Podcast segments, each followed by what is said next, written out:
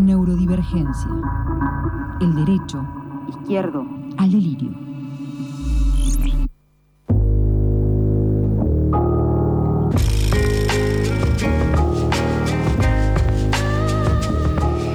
Volvemos siendo las 8 y 36, como para ser súper precisas. Y del otro lado, porque cuarentena, está Alan Robinson, nuestro columnista para hacer en este día su columna de neurodiversidad y cultura. Divergencia, Neurodivergencias. Buen día, Alan. Buen día, ¿Estás Alan. ahí? Buen día, ¿cómo andan? Bien. ¿Qué tal?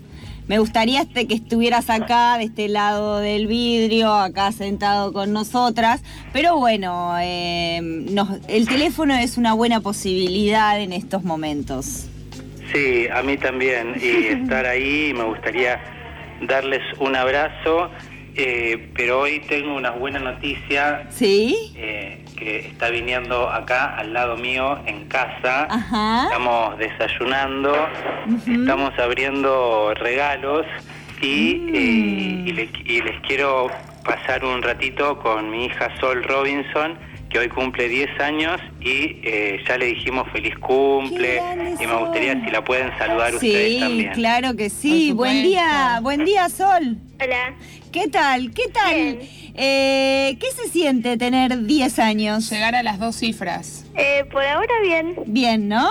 ¿Y qué? ¿Y viste los cumpleaños son que siempre vienen todos los amiguitos, las amiguitas? Sí, ¿Qué vas a hacer en, o en el día de hoy? Ahora, eh, hoy vamos a hacer como tipo cumple por Zoom, que Ah, tengo bien. varios horarios para hacer videollamadas con amigos. Ah, perfecto, manejás muy bien la tecnología, veo. Sí. ¿Y qué, qué regalitos estuviste abriendo? Eh, por ahora tuve una remera, un gorro que quería un montonazo y un micrófono que me encantó. Un micrófono, eso me da buena señal que en cualquier momento, cuando se levante la cuarentena, te podés venir a la tribu, ¿no? Sí.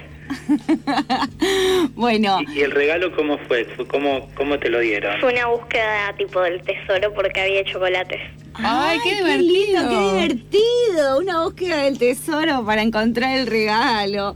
Qué bien, Sol, qué alegría que estés cumpliendo años. Te mandamos un abrazo muy, pero muy, muy fuerte desde acá, desde todas las que estamos acá en la radio.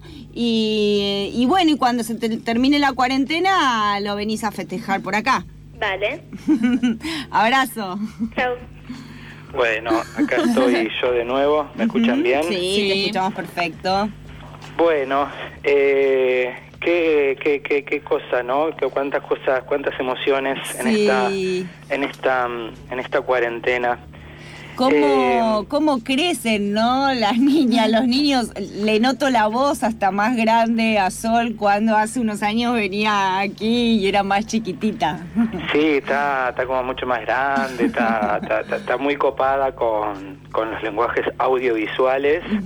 Eh, y bueno, pidió nada, todas cosas de, de, de TikTok, que es una, una red social que usan mucho eh, le- le- le- les infantes, eh, que bailan y hacen chistes, y está dentro de todo bastante bastante bien esa, esa red social. Eh, che, qué locura hacer la columna hoy por, por teléfono. Sí. Eh, un poco, no sé, yo de alguna manera quería que el título fuese Los Renacimientos. Los renacimientos, bien. Sí, los, el título de la, de la columna de hoy, Que sea eh, los, los renacimientos como para, para ver si podemos como pensar desde otro, desde otro lugar Ujú. todo esto que nos está pasando, ¿no? Como sociedad, que por ahí tampoco terminamos de entender bien qué es lo que nos está pasando. No, claramente. Eh, o, o no, no, nos dan- no, no tenemos tiempo ¿no? De, de, de pensar lo que nos está pasando. Yo ahora estoy en la terracita de, de, de mi casa. Yo tengo una terracita, por suerte, mm, eh, yo no es la primera vez que estoy encerrado, eh, ya se sabe, ¿no? Eh, estuve, mm, no estuve encerrado de esta manera, pero sí estuve encerrado en dos oportunidades anteriores eh, varias, en sí en dos básicamente, a los 16 años y a los 26. Estuve encerrado mm, en contra de mi voluntad, porque no queremos estar encerrados, estamos como cumpliendo un, un, un decreto, ¿no? Como cumpliendo con un decreto a partir de, de urgencia, de una urgencia sanitaria.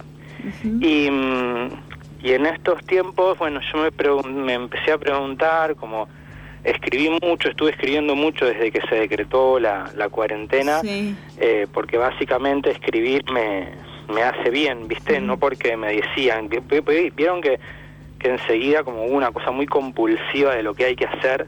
Claro. Eh, a mí me llegaban mails, como mails, mensajes, todo. Ahora se calmó un poco eso.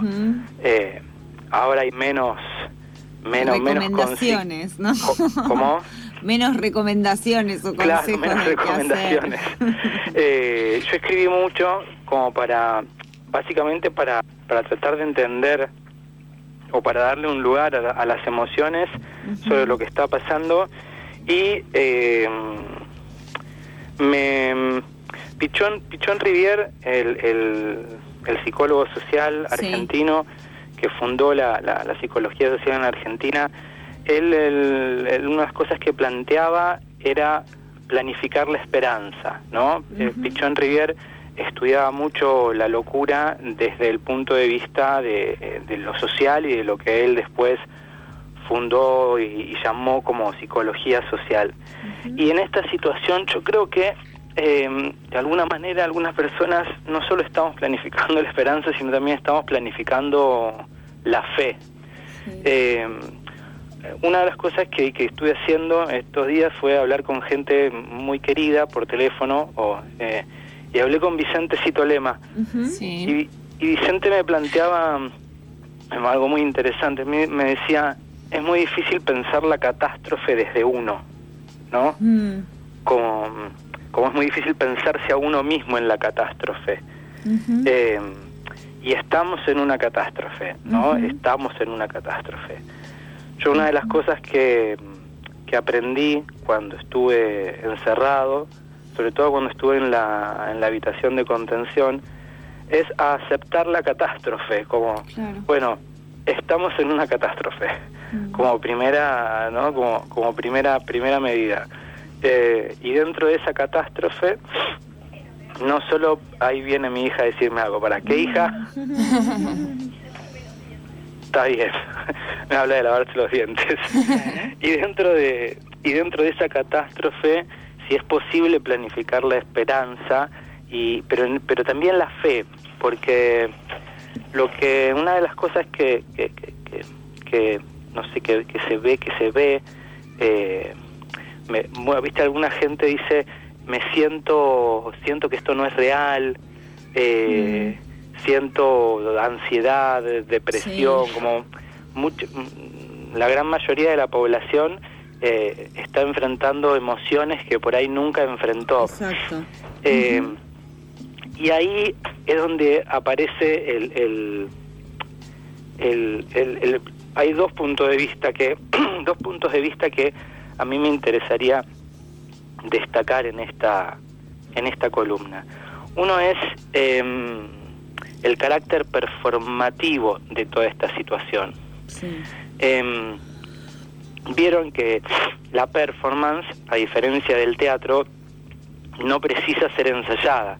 O sea, una, mm, una performance, por ejemplo, hay una performance colgada en, YouTube, mi charla TED, eh, de 12 minutos, que se llama La locura del teatro, donde eh, yo actúo, ¿no? Una performance testimonial con elementos reales de mi, de mi pasado, de mi vida real. Y la, mm, la gran diferencia es, se está dada por su espontaneidad. Y hay un autor también muy interesante que se llama Richard Schechner, S-C-H-E-C-H-N-E-R, que tiene un libro que se llama Performance, donde él plantea que hoy en día todo puede ser estudiado como performance. Él lo planteaba en el principio del siglo XXI, ¿no? primera, primera década del siglo XXI. Él decía que todo puede ser estudiado como performance. Entonces, siguiendo, Schechner era director teatral e investigador teatral. Siguiendo el análisis de Schechner o la hipótesis de Schechner o la propuesta de Schechner, eh, yo intento como percibir, pensar esta realidad para que se haga eh, sobrellevable y poder sobrevivirla, esta realidad, eh, la, la, vida cotidiana como performance. Eh, y el origen de esta performance es un decreto que fue escrito por una persona. y, y, lo estamos interpretando. interpretando en el aquí y ahora. ¿Cómo? viviendo, interpretando en el aquí y ahora, digo, ¿no? en esto de que no hay recetas y no hay modos de, de eso, de llevarlo. Sí, sobre todo pensando... No hay, no, hay, modos, no hay recetas y cada uno, cada una intenta encontrar la manera de sobrevivir esta situación, porque como es una urgencia y como hay dos grandes miedos, el miedo a la locura y el miedo a la muerte, eh, estamos sobreviviendo esta situación, no estamos aguantando, ¿no? Como, mm. sí, hay mucha gente que dice estar aguantándola, que, que, que, que celebra, que festeja, que pero son todas reacciones eh, vinculadas a la supervivencia. Les digo porque yo ya pasé por una situación así, bastante más grave, que fue cuando estuve en la habitación de contención. Lo que viene después es, es como muy, lo que viene después del encierro, es tan terrible y difícil como el encierro. No es que se termina, se termina, levantan el aislamiento obligatorio y levantan la el distanciamiento social y, ya está. Lo que viene después es muy difícil también. No es, no, no, digo, no me, no, no, me voy a poner a dar consejos porque también eso es parte del problema, como que estamos enfrentando muchos problemas al mismo tiempo. ¿Por qué? Porque nos estamos enfrentando a dos miedos y estamos reaccionando desde la urgencia, no desde la emoción o desde la conciencia. Eh, y estamos reaccionando desde la interpretación de una performance.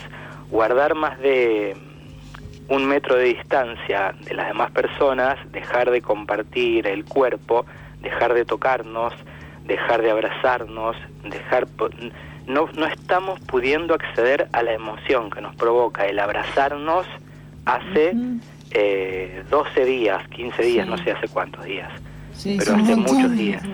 Y eso es performático, eso es una performance. Estamos haciendo la performance más grande de la historia de la que hay registro documentado.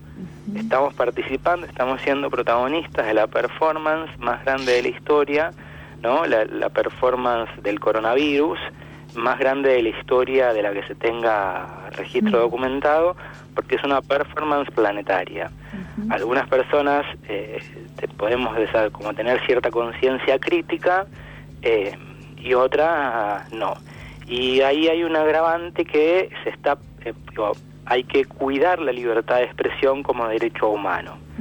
Una de las primeras eh, situaciones que a mí me sorprendió fue en, redes sociales de recibir eh, desde la urgencia descalificaciones de colegas artistas mm. eh, que, me, tacharon de irresponsable, me tacharon de egoísta, me tacharon de pelotudo, lo cual me lleva a pensar también que en la urgencia también tenemos que más que yo propondría, más que militar el quedate en casa, militar eh, la libertad de expresión como derecho humano, porque eh, también hay, hay un problema.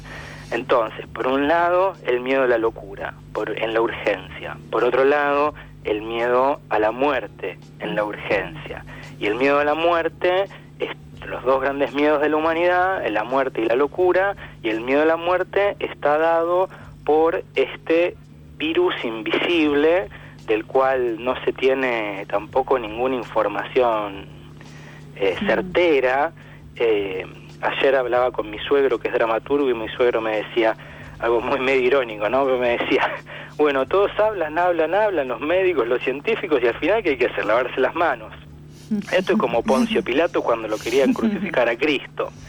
Y concluye con ironía mi suegro que en definitiva esto se trata de lavarse más las manos. Entonces, eh, al no haber información certera, eh, tampoco uno puede enfrentar el miedo a la muerte eh, desde, desde, desde, un lugar científico. porque mm, en el último, en la última conferencia de prensa que eh, aparece el segundo decreto performático donde se extiende la cuarentena, eh, el propio presidente declara que estamos haciendo experimentos, ¿no? Que estamos haciendo un experimento. Entonces, bueno, una performance experimental que tampoco tiene muchas bases científicas. Entonces, pero ¿qué pasa con la locura? Porque esta columna aborda mucho la perspectiva de la locura le nos han convocado a declararle la guerra a la psicosis, ¿no? A, luchar contra la psicosis. Y ahí hay un problema. Eh, yo no coincido con los que nos convocó Alberto, yo estoy cumpliendo todas las órdenes que se me dieron en este guion, en esta performance, estoy haciendo todo, soy buen actor, pero no coincido con la lucha contra la, la psicosis. ¿Por qué? Eh, yo, tarde, yo bueno, ya se sabe, eh, estuve encerrado en un psiquiátrico seis meses, eh, en contexto de encierro, con un contexto con abusos, acá no necesariamente uno, uno es, enfrenta abusos físicos, por ejemplo, en el encierro, pero eh, salí. Y tardé muchos años en, en poder entender que yo mismo estaba luchando contra mi propia psicosis. Después de muchos años en, libertad, en libertad de tránsito, eh, lo que lo que logré hacer fue hacer fue dejar de luchar contra mi propia psicosis. Recién cuando dejé de luchar contra mi propia psicosis, cuando la acepté, cuando la, acepté como parte de mi identidad, recién ahí pude dejar de tomar drogas eh, psiquiátricas. Entonces, creo que eh, uno puede, podría pensar a partir de, digo, yo trato de pensar lo que nos va a pasar como sociedad los próximos años eh, en función de lo que me pasó, ¿no? Porque uno también siempre evalúa lo social en función de, de quién es, de su historia, de sus contradicciones, de sus ideas. Entonces, creo que eh, esto es un momento bisagra en la historia de la humanidad. Eh, no y creo que eh, estamos atravesando un trauma y también creo que esto puede ser visto, esta situación puede ser vista desde un punto de vista artístico, que de alguna manera la hace sobrevivible y aliviable y creo que vamos a tardar eh, muchos años en, en, comprender el, trauma, en sobrevivir al trauma y va a morir mucha más gente de, de va a morir mucha más gente por situaciones que todavía no, no llegaron que por eh, las neumonías que provoca el, eh, coronavirus que ataca el, el, sistema pulmonar, ¿no? El sistema respiratorio, ¿no? El coronavirus, a diferencia de otras pestes, ataca el, sistema respiratorio. Esto lo, estudió Antonín Artaud en el Teatro y su doble, en el capítulo eh, El teatro y la peste, ¿no? Como a lo largo de la humanidad distintas pestes han atacado eh, distintas partes del cuerpo.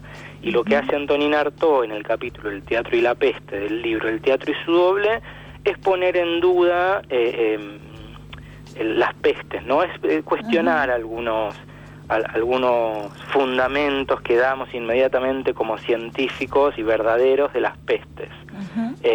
Intentar cuestionar los intereses que hay detrás de toda pandemia global. ¿no? En tomando perspectiva histórica. Eh, no tanto porque Artaud escribe el teatro y la peste luego de la peste eh, española, que la llamaron la peste española de principios del siglo XX.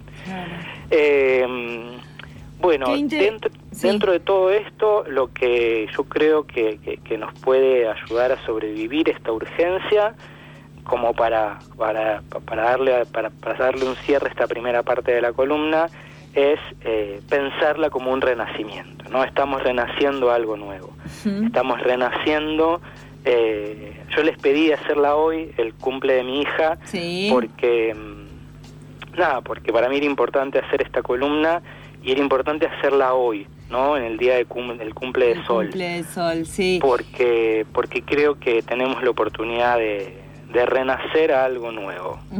Sí, me quedo con muchas de las palabras y de las ideas que nos transmitís, porque digo, esto de la aceptación, ¿no?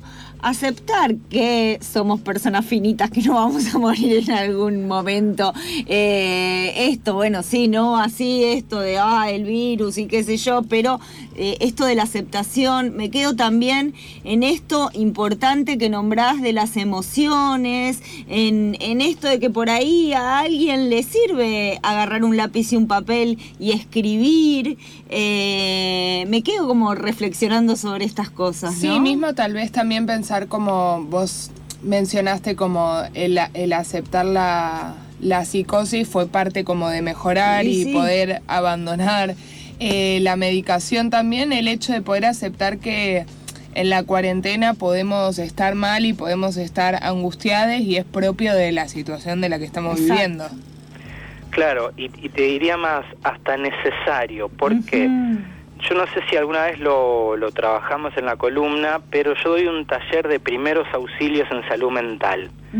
Es un taller de técnicas de actuación para eh, situaciones de crisis, urgencia y emergencias. En ese taller lo que yo hago es formar actores sociales como rescatistas para urgencias, crisis y emergencias en salud mental y lo que hago es brindarles técnicas de actuación, no para que sean actores profesionales, sino para que tengan herramientas para asistir y rescatar a personas que se encuentren en situación de crisis, urgencia o emergencia en salud mental. Y en ese taller una de las cosas que hacemos es establecer primero las diferencias entre una urgencia, una emergencia y una crisis. En esta situación, Argentina está atravesando una urgencia, es una urgencia. Eh, aceptar las emociones, reconocer que nos vamos a morir tarde o temprano, eh, son las dos maneras inmediatas para poder salir de la urgencia. Si logramos salir de la urgencia en la que estamos, vamos a entrar en una emergencia. Y si logramos salir de la emergencia, vamos a aceptar la crisis. Recién ahí, cuando lleguemos al estado de crisis, es cuando aparece la idea de oportunidad. ¿Qué oportunidad representa esta nueva situación para todas las personas? Pero primero tenemos que salir del estado de urgencia. ¿Por qué? Vieron que a veces cuando alguien se desmaya en la calle, la gente se acerca y todos empiezan a dar consejos. Hay un cuento de la Andricina sobre eso, muy gracioso, que dice, uno se desmaya en la calle, viene uno y dice, tirale agua, viene otro y dice, no, no, dale aire, viene otro y dice, no, hacele RCP, y pobre lo van a terminar de matar si le hacen todo eso. bueno, nosotros estamos en esa situación donde hay un desmayado y todos dicen lo que hay que hacer y pero y se lo hacen pero no no, no recupera la conciencia estamos atravesados por una situación de urgencia, porque tenemos dos miedos pánicos, miedo a la locura y miedo a la muerte. Entonces, esto que decías recién, aceptar las emociones, eh, aceptar que, podemos tener emociones que no las queríamos tener, porque nadie quiere angustiarse, nadie quiere sufrir, eh, es natural no querer angustiarse, no querer sufrir. Pero quizás en esta situación tengamos que atravesar situaciones de angustia que nunca vivimos, situaciones de sufrimiento que nunca vivimos, nuevas, situaciones, sensaciones de irrealidad, ¿no? Esto me parece irreal, esto me parece una película, esto me parece algo distinto a todo, eh, situaciones de irritabilidad, me enojo más fácil, me enojo más rápido, todo esto lo vamos a, a, lo vamos a pasar. Y yo creo que eh, aceptarlo nos va a ayudar a salir de la urgencia. Y ahí no termina la situación, porque ingenuo sería creer que se levanta la cuarentena y la situación económica de todo el país vuelve a la normalidad. Claro, claro, claro. Eh, Alan, te queremos agradecer mucho la columna de hoy, eh, celebrar junto a vos el cumple de Sol y seguramente estaremos en comunicación en, en nada, en unos días. Dale, dale, les agradezco yo a ustedes me hace muy bien hablar con ustedes, las extraño, las abrazo a la distancia y espero pronto podamos volver a hacer esta columna, aunque sea de manera radial, de manera telefónica. Ahí está, abrazo. Abrazo. Era Alan Robinson en su columna de Derecho al Delirio, Divergencia y, y demás cuestiones. Así que bueno, vamos a la tanda ahora el derecho izquierdo al delirio. Al delirio. Charco. De arena.